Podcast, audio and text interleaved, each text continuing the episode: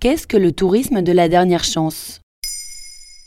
Merci d'avoir posé la question. Le tourisme de la dernière chance est une pratique touristique morbide consistant à observer des écosystèmes que l'on sait potentiellement condamnés à disparaître, selon la définition de Géoconfluence, une publication géographique et scientifique sur Internet. Des scientifiques l'appellent aussi le tourisme de l'apocalypse. Ils parlent de ce phénomène comme d'un non-sens. Le terme s'est développé pour la première fois au début des années 2010 chez les anglo-saxons avant de se faire une place en France. Mais quels sont les écosystèmes concernés Les premiers lieux concernés sont les pôles arctiques et antarctiques. Dans une tribune publiée dans Le Monde en août 2021, le professeur émérite de géographie Rémi Knafou insiste. Jusqu'en 2019, le tourisme dans l'Antarctique était en plein développement. Le guide Lonely Planet, consacré à ce continent, en est à sa septième édition. Les croisières dites d'exploration et ou d'expédition se multiplient aussi dans l'océan Arctique, profitant du recul estival de la banquise.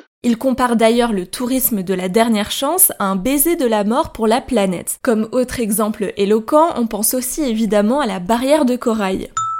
Et puis nous avons un exemple français. Le tourisme de la dernière chance se développe particulièrement dans la mer de glace. Le plus grand glacier des Alpes, situé près de Chamonix, perd en moyenne chaque année 4 mètres d'épaisseur. Le géomorphologue Ludovic Ravanel détaille cette pratique à France 3 Auvergne-Rhône-Alpes. Les parents, les grands-parents viennent avec leurs enfants, petits-enfants, de manière à leur montrer cette masse de glace qui, ils le savent bien, aura disparu d'ici quelques décennies. Donc avec cette forme de tourisme, l'humain rend la disparition de ces écosystèmes encore plus probable, c'est bien ça? Nous savons de toute manière que ces écosystèmes disparaîtront. Mais en se rendant sur place, l'humain va rendre les pressions d'autant plus importantes et donc risquer d'accélérer la disparition des écosystèmes.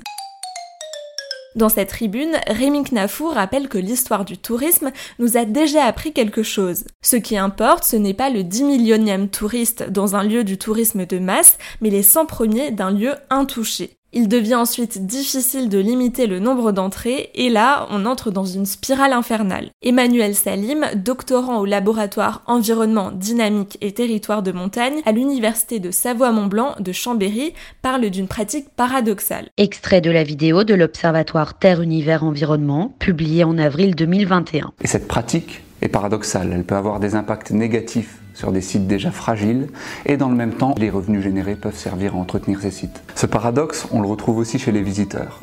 Plus ils ont conscience du changement climatique et de leur impact sur leur environnement, et plus ils vont être disposés à parcourir des dizaines de milliers de kilomètres pour voir ces sites.